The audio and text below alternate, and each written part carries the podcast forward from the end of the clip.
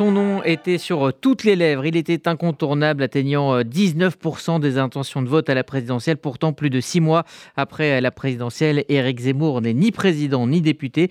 Comment la machine Zemmour s'est-elle enrayée? C'est la question à laquelle Marilou Magal tente de répondre dans une enquête très fouillée aux éditions du Rocher avec un titre qui ne laisse aucun doute, La Bérésina. Bonjour Marilou Magal. Bonjour. Merci d'être avec nous euh, ce midi sur euh, RCJ. Alors, au départ, dans cette aventure, euh, Éric Zemmour, que vous décrivez très bien épisode par épisode dans ce livre, il y a quand même une intuition qui n'est pas forcément erronée, c'est la possibilité de faire la fameuse union des droites entre Républicains et RN, dans la lignée des Fionistes qui étaient déçus en 2017. c'est l'idée de départ de la campagne d'Éric Zemmour? En partie, oui. En fait, le, grand, euh, l'obsession d'Éric Zemmour depuis des années, c'est de, euh, de sortir de ce qu'il appelle le piège mitterrandien et de réconcilier l'électorat populaire avec euh, une bourgeoisie patriote, c'est-à-dire, dans les faits, réconcilier une droite libérale avec une droite nationale, donc les républicains avec l'extrême droite, le Rassemblement national. Et lui voulait être la personne qui arriverait à couper ce cordon qu'il existait entre les deux formations. Alors il tente hein, de faire euh, la somme de toutes les droites, mais sans vraiment les, comprendre. Il est, euh, par exemple, euh, on va dire, maladroit par rapport à l'électorat catholique. Complètement, oui. Il a, il a, il a tenté euh, d'envoyer beaucoup de signaux à cet électorat. Ça passe par euh, des conférences données aux, éveilleurs, qui, euh, qui est une association née de la Manif pour tous, d'aller faire des voyages en Arménie. Il, il envoyait voilà, des, des, signaux à cet électorat pour essayer de les capter. Mais parfois, c'était des signaux qui étaient un peu trop, qu'on pourrait appeler des grosses ficelles et qui au lieu d'attirer justement un électorat euh, de droite catholique, avait plutôt tendance à le rebuter euh, plus qu'autre chose.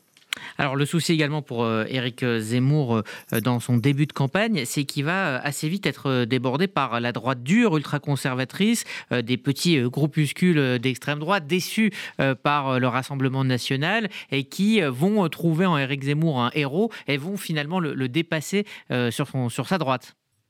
Complètement. Alors ça, c'est rigolo parce que c'est quelque chose que euh, les élus du Rassemblement national, les dirigeants du Rassemblement national, avaient identifié dès le début.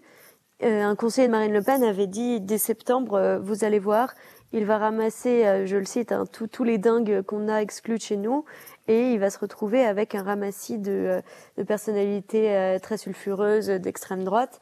Et effectivement, il y en a eu un certain nombre.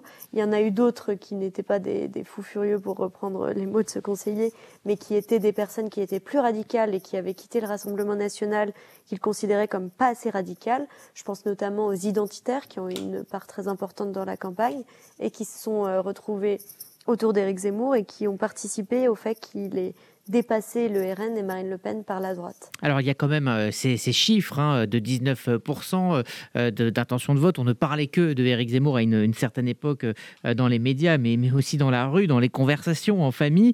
et vous expliquez finalement que c'est ce qui arrive finalement pour une campagne, c'est que on démarre toujours sur des idées un peu fortes avant de se recentrer, mais c'est pas ce qu'a fait Éric Zemmour. Vous expliquez finalement qu'il a compris et il a été on va dire que ça a été une, prime au, radicalisme euh, sur ses premières euh, euh, sorties. Et c'est ça qui a été récompensé. Effectivement. Alors au départ, après Eric Zemmour, ce qu'on peut lui reconnaître, c'est qu'il a toujours fait du Eric Zemmour, qu'il soit éditorialiste, homme politique. Son discours n'a jamais varié. Et ça a été le cas en fait pendant la campagne. Il a continué. Sa, campagne s'est ouverte sur une polémique. Je ne sais pas si vous, si vous vous rappelez la polémique des prénoms qui était elle-même une polémique mhm. très très brutale, assez excessive. Et en fait, sa campagne a été euh, un, amas finalement de polémiques de ce type qui a provoqué une certaine usure chez son électorat et euh, le fait aussi qu'il y a ah, Marie-Lou Magal, on a un petit problème de liaison euh, avec Marie-Lou Magal, avec qui on essaye de rétablir. Capable de ah, sortir de cette radicalité. Oui, alors excusez-moi, on ne vous a pas entendu sur euh, les, dernières, euh, les dernières secondes de votre intervention. Ah, oui, pardon. non, non, mais c'est nous, c'est un petit problème de, liaison. vous parliez effectivement de ces provocations plutôt grossières. il y a une sorte d'effet boule de neige dans sa campagne, c'est-à-dire d'aller de provocation en provocation au lieu justement de pouvoir la recentrer. Marie-Lou Magal. qui donc... Absolument, il s'est radicalisé encore plus au fur et à mesure. Oui. Oui, oui, il y a un petit décalage, donc je, vous laisse parler, je vous écoute. Pardon. Il s'est radicalisé donc euh, au fur et à mesure de cette campagne et en fait ça a eu euh, pour effet de, de fanatiser encore plus une base électorale qui était déjà très mobilisée et qui était friande de cette radicalité extrême, mais ça l'a enfermé à la fois dans une bulle cognitive et ça l'a empêché de s'ouvrir à un électorat plus large.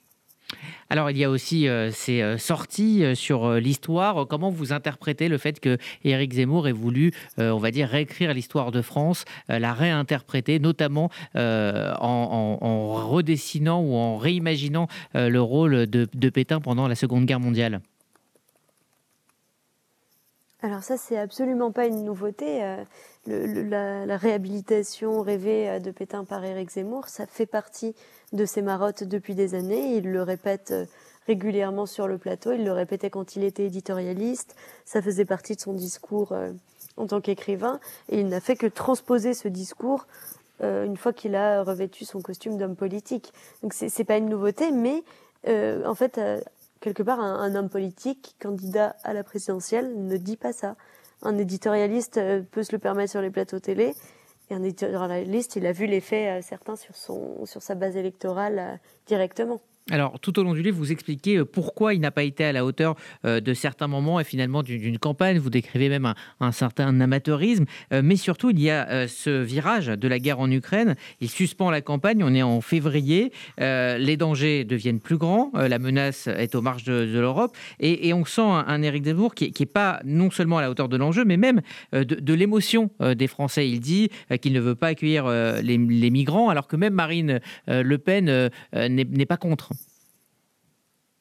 Complètement. En fait, euh, avec la guerre en Ukraine, ce qui s'est passé, c'est que Éric Zemmour n'envisageait pas que Poutine puisse euh, envahir l'Ukraine. Il l'a dit, il l'a répété euh, une semaine avant l'invasion, etc.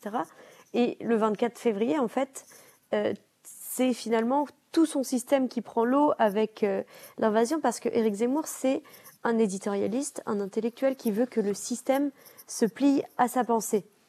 Et il est incapable de, prendre en compte des éléments du réel, de laisser influer des éléments du réel qui ne sont pas euh, qui ne, qui ne sont pas envisagés par lui dans son système de pensée. Donc à partir du moment où intervient un élément extérieur qui percute sa campagne et qu'il n'avait pas prévu, il n'a pas les outils pour réagir. C'est ce qui s'est passé. Donc il a réagi comme il le fait instinctivement, c'est-à-dire avec une brutalité extrême euh, avec ses propos sur les réfugiés. Et euh, ça a détaché une énorme partie de sa base électorale, notamment d'un électorat euh, de la droite traditionnelle qui s'est retranché ensuite vers Emmanuel Macron. Alors justement, il se rêvait en, Emmanuel Macron euh, à l'envers, on va dire, Éric Zemmour. Mais est-ce que vous pensez que contrairement au candidat devenu président, Éric Zemmour a échoué à bâtir une crédibilité de président? Je pense, oui. Je pense qu'il a échoué euh, à bâtir une crédibilité. Et les, les, 7% euh, qu'il a, qu'il amassés euh, prouvent bien que le, le, peuple français ne voulait pas de lui en tant que président de la République. Après, 7%, encore une fois, c'est un score qui est décevant pour lui parce qu'il est monté très haut et très rapidement. Mais pour une personne qui n'a jamais fait de politique en tant que telle et qui se présente pour la première fois à la présidentielle ex nihilo, c'est absolument pas un échec total c'est un échec à relativiser. Alors justement, euh, vous terminez le livre sur la possibilité d'un retour euh, d'Éric Zemmour, et après avoir été euh, très dur avec lui, et après avoir finalement bah, décrit cette Bérésina qui est le cœur de votre livre, eh bien finalement vous dites qu'il n'a pas tout à fait perdu, puisque les thèmes qu'il a imposés sont là, il a marqué les esprits, et le débat ne sera plus tout à fait le même. Absolument, parce que plus que la défaite dans les urnes, euh, ce, que, ce que veut faire Éric Zemmour, c'est aussi le combat dans les idées. Et euh, en la matière, euh, la défaite est à nuancer puisque pendant des mois, il a martelé ses obsessions identitaires, islamophobes, il a explosé en quelque sorte la fenêtre d'Overton, qui est le, le disciple dans l'espace public, en parlant du grand remplacement, de cette théorie raciste et complotiste. Aujourd'hui, on peut utiliser le mot grand remplacement sur les plateaux de télévision. On peut parler plus durement de certaines, de certains sujets. Donc, euh, Zemmour a contribué à élargir cette fenêtre d'Overton et à, changer effectivement intrinsèquement ce qui était dissible ou non sur les plateaux et dans l'espace public. Dernière question, Marie-Lou Magal, comment vous voyez l'avenir politique d'Éric Zemmour? C'est toujours euh, délicat d'envisager un avenir politique. Ce qui est vrai, c'est qu'en politique, on n'est jamais vraiment mort. Euh, Éric Zemmour va tenter de continuer à exister. Après, il y a deux ans sans élection. Sa prochaine perspective électorale, ce sont les élections européennes qui sont en 2024. D'ici là, il peut se passer beaucoup de choses, notamment de savoir si lui aura la volonté de continuer ou si euh, ce sera une autre personnalité comme Marion Maréchal ou Nicolas Bay qui prendra le relais ça, ça se déterminera dans les prochains mois. Merci euh, Marilou euh, Magal pour comprendre et revenir donc sur cette euh, campagne de Éric Zemmour. Eh bien, c'est la Bérésina, c'est aux éditions du Rocher. Merci d'avoir pris le temps de nous présenter votre livre et votre travail. Merci à vous.